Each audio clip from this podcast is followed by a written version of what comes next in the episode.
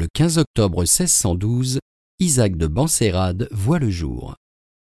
Diffusia.fr vous invite à écouter un extrait de son poème intitulé La mouche. Un chariot tiré par six chevaux fougueux roulait sur un chemin aride et sablonneux. Une mouche était là, présomptueuse et fière, qui dit en bourdonnant Bzzz, que je fais de poussière?